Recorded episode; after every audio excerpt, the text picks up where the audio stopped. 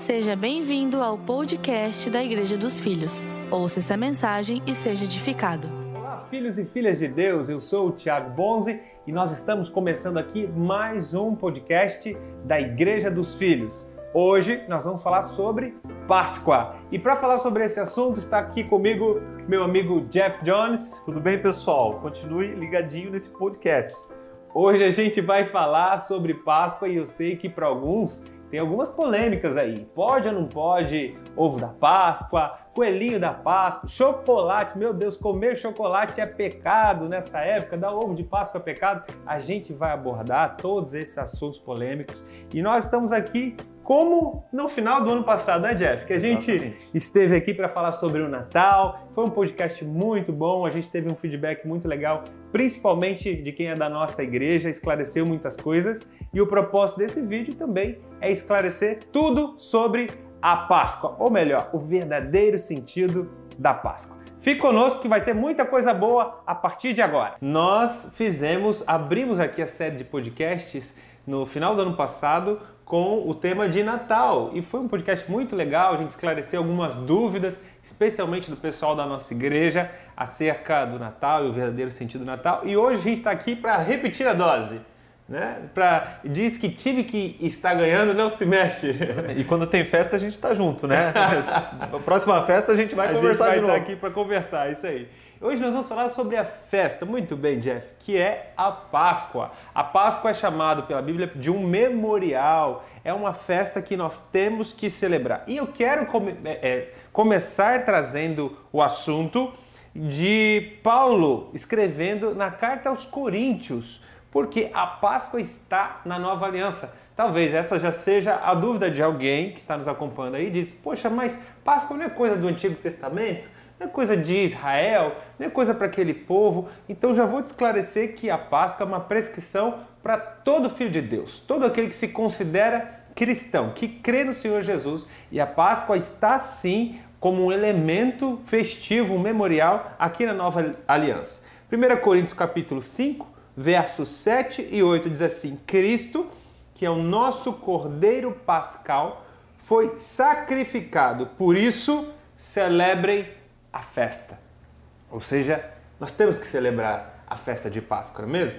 Temos que celebrar e a gente estava até conversando aqui antes que nós, na nossa cultura aqui ocidental principalmente, temos o costume de valorizar mais o Natal. O Natal que celebra o nascimento de Cristo. Mas se a gente for pesar na balança, o que seria mais importante, o nascimento ou a morte e ressurreição de Cristo? E a gente sabe que com Jesus como Deus, ele na verdade só encarnou, né? Nascer, ele é eterno. Então, a obra redentora de Cristo é mais importante até do que o próprio Natal. Por isso, talvez esse podcast aqui, o assunto até mais relevante de a gente esmiuçar e tratar do que outras festividades durante o ano, né? A Páscoa ela é o momento, o ápice mais importante que nós temos aí de comemoração. Muito bem.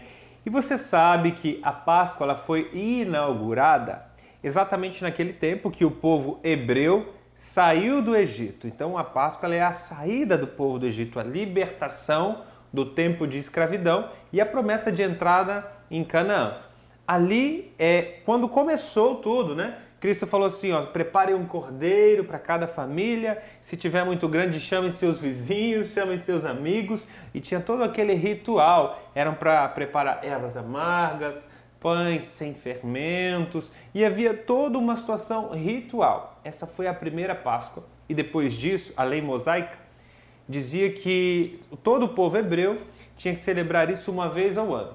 E que a partir da Páscoa é que começava o ano para eles, né? Exatamente. Era o mês de Abib, né? O primeiro mês era como se fosse o janeiro do povo hebreu, era o primeiro mês, começava a partir da Páscoa. Eles tinham ali 14 dias de preparação, tinha todo o movimento ritual, e a gente sabe que essa Páscoa na realidade aponta para Cristo.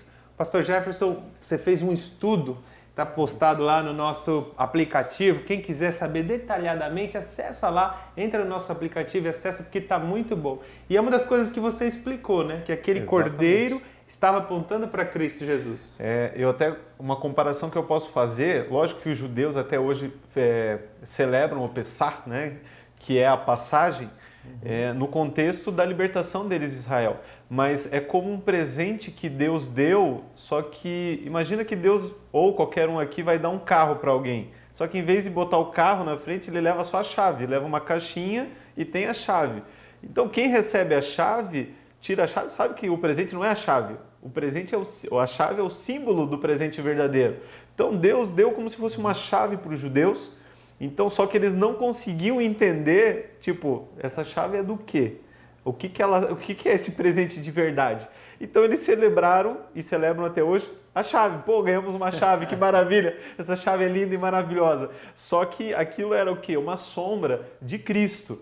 Então eles passaram é, a ter todos os simbolismos que remetiam a Cristo. Então o, o, texto de Êxodo capítulo 12, ele é pequeno, mas ele é muito profundo, porque em cada detalhe do que os judeus, os israelitas, na verdade, naquela época ainda, já era, é, ainda era Israel como um todo, cada detalhe que eles tinham que viver, a questão do cordeiro, que o, o, o, o Tiago falou, a questão dos pães asmos, a questão das ervas amargas, tudo isso remetia a características da vida de Cristo. O cordeiro tinha que ser morto à tarde, é, que Cristo foi morto à tarde. Eles deveriam estar preparados para sair rapidamente, porque eles não eram dali. Eles deveriam é, comer até rápido, né? Não, não só preparados para sair rápido, mas também comer apressadamente. Então, todo o simbolismo, talvez falar aqui cada um dos pontos, é, fica até longo demais. Longo. Mas se você quiser, leia lá o texto, leia o capítulo 12 de Êxodo, você vai, vai notar essa semelhança com a vida de Cristo, que é incrível. Tinha que ser um cordeiro sem defeito, sem defeito. Ponta para Cristo. Não podia ser qualquer cordeiro, tinha que ser o melhor, a primícia, aquele sem defeito nenhum.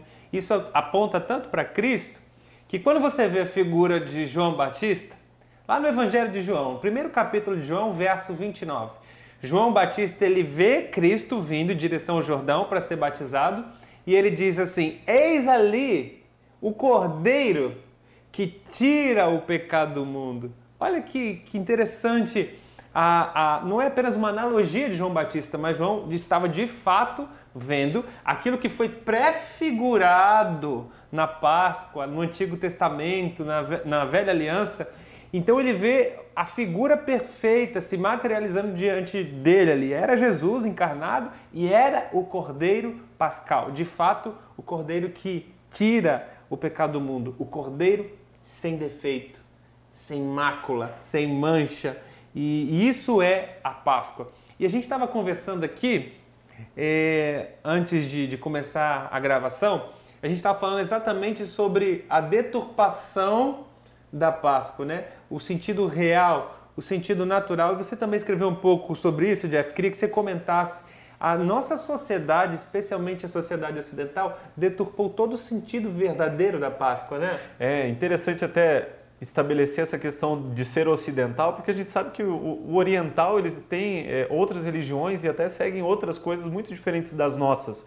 Mas aqui, esse lado do mundo que é mais cristianizado, nós tivemos elementos vindos de outras culturas durante a história, como o Egito Antigo, os persas e outras culturas que não é que vieram depois, não, eles já existiam antes, mas foram sendo incrementados pela Igreja Romana, que era a igreja oficial durante os séculos, é, dentro da festividade. Era aquela pessoa, ah, você comemora isso? Vem aqui então e junta aqui na Páscoa. Até num primeiro momento foi com uma boa motivação. É, pega o que você tem e vem aqui e celebra, só que agora celebra com Jesus. Só que começou a ter uma mistura, o sincretismo. Essa mistura trouxe a questão dos ovos, né? O ovo tem todo um contexto de ser aquele que gera vida. É, daí trouxe a questão do coelho, porque o coelho em muitas culturas ele é a representação de divindades, ele é um símbolo de fertilidade. A gente sabe que o coelhinho né, multiplica, a gente tinha coelho lá no nosso centro de eventos, os, os bichinhos se multiplicavam né, fora do sério. Então, essa questão toda foi agregando a questão de pintar os ovos, isso desde os cristãos da Mesopotâmia, lá atrás, muito tempo eles já pintavam os ovinhos. Então, assim, vários símbolos que em si mesmo eles não tinham nada de errado, não tem nada de errado. Na França, século XVIII, começaram a fazer de chocolate. Então, esses símbolos foram se agregando à Páscoa, mas nunca foram o centro e nunca foram a verdadeira Páscoa. Mas são deturpações, né? Se a gente viver a Páscoa sendo isso, aquilo, aquilo lá, são deturpações. Que fazem tirar do foco de que é Cristo, que fazem é, as famílias, a sociedade, de certa forma. Então você vai assistir hoje a TV e ver as próprias mídias na internet, é, tá todo mundo querendo vender ovo, né? Tá todo mundo querendo vender chocolate. E pouco se fala acerca de Cristo. E essa aqui é a deturpação da mensagem. Mas com esse link, a gente chega aqui num grande ponto, que é um ponto, muita gente nos pergunta e fala assim: olha, comer ovo de Páscoa é pecado? ou não é pecado, né? Ou comer chocolate nessa época, ou comprar um ovo de Páscoa. Você, tá na dúvida? Compra ou não compra, pastor, pro meu filho? Meu filho tá pedindo ovo de Páscoa. É. O filho do Jefferson não gosta muito de chocolate, né, Jefferson? Meu Deus. Diego. Não dá pra ir no mercado, né? E no mercado ele começa a olhar e ainda fazem aquele corredor assim, né? Uhum. Fecham de ovinho. Uhum. Daí vai passando assim, o filho vai, vai até babando assim, né? Vendo aqueles ovinhos. É o túnel do sonho pai... de toda criança, aquele túnel, né? O pai sabe, ele entra e já vai no segundo corredor, né? Para não passar naquele corredor. É, o mais indicado é você não levar seus filhos no mercado nessa época, senão a conta vai ser grande. Mas a questão aqui, se é pecado ou não. Vou falar na lata para você que tem essa dúvida, a resposta é não não é pecado. Mas como a gente não vive uma vida do que é e o que não é pecado, o que pode e o que não pode fazer, a gente vive uma nova aliança com Cristo, madura. A nossa fé não está apoiada em listas do que pode ou não pode fazer. Por conta disso, a gente vai te explicar o que, que é o ideal, porque existe aqui também um ponto de equilíbrio. E é muito interessante falar sobre isso, né? É dizer que você precisa trocar a mentira do mundo. Foi isso que o Jeff estava explicando, essa deturpação que o mundo criou, transformou aquilo que é uma festa linda, uma festa cristã, em chocolate, em ovo, em coelhinho, e você trocar essa mentira do mundo pela verdade bíblica. Então, o grande conselho que eu dou para você que é papai, mamãe, que ensine os seus filhos a verdade bíblica, que ensine os seus filhos. Ontem eu estava com as minhas crianças e ontem à noite a gente fez um cultinho familiar em casa, foi muito gostoso. E aí eh, a gente contou a história para eles da Páscoa, porque está nessa época, a época tão linda, e foi super divertido, foi muito engraçado. Você acaba interagindo ali com as crianças, então hoje eles já sabem que Páscoa é Cristo que morreu no nosso lugar. Aí meus filhos falaram assim: era para era pra eu carregar aquela cruz, né, papai? E Natan falou: eu falei, exatamente, era para gente carregar, mas Cristo carregou o nosso lugar.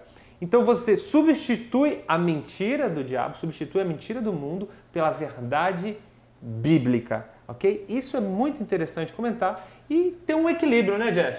Muito importante porque se você perguntar assim, um ovo é pecado? Lógico que não é. Chocolate é pecado? Pecado é não comer chocolate, né? E pecado é fazer aqueles hidrogenados lá, aqueles que grudam no céu Esse na boca. Assim. É... Esse é pecado, irmão. Que é de cobertura, né? Mas imagina, chocolate é uma bênção de Deus. E você pega o coelho, o coelho também é criação de Deus. Então a gente vê que são símbolos fora do lugar porque o próprio Jesus estabeleceu a simbologia verdadeira da Páscoa nele, a ceia, mas a deturpação dos símbolos que o mundo vai usar esses símbolos o quê? Para tirar o nosso foco.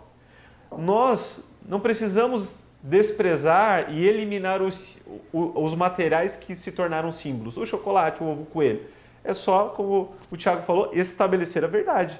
Então, é, talvez uma dúvida também que os pais têm é, é tá, eu, eu, dou um ovo para o meu filho em qualquer idade, isso não, não estaria é, sendo perigoso, não estaria confundindo é, a cabeça dele ou deles. Então, aí está a sabedoria. Porque você como papai, você como mamãe, você vai notar se o seu filho já tem é, maturidade suficiente, se ele já cresceu o suficiente para entender aquilo que você está explicando a respeito de Cristo.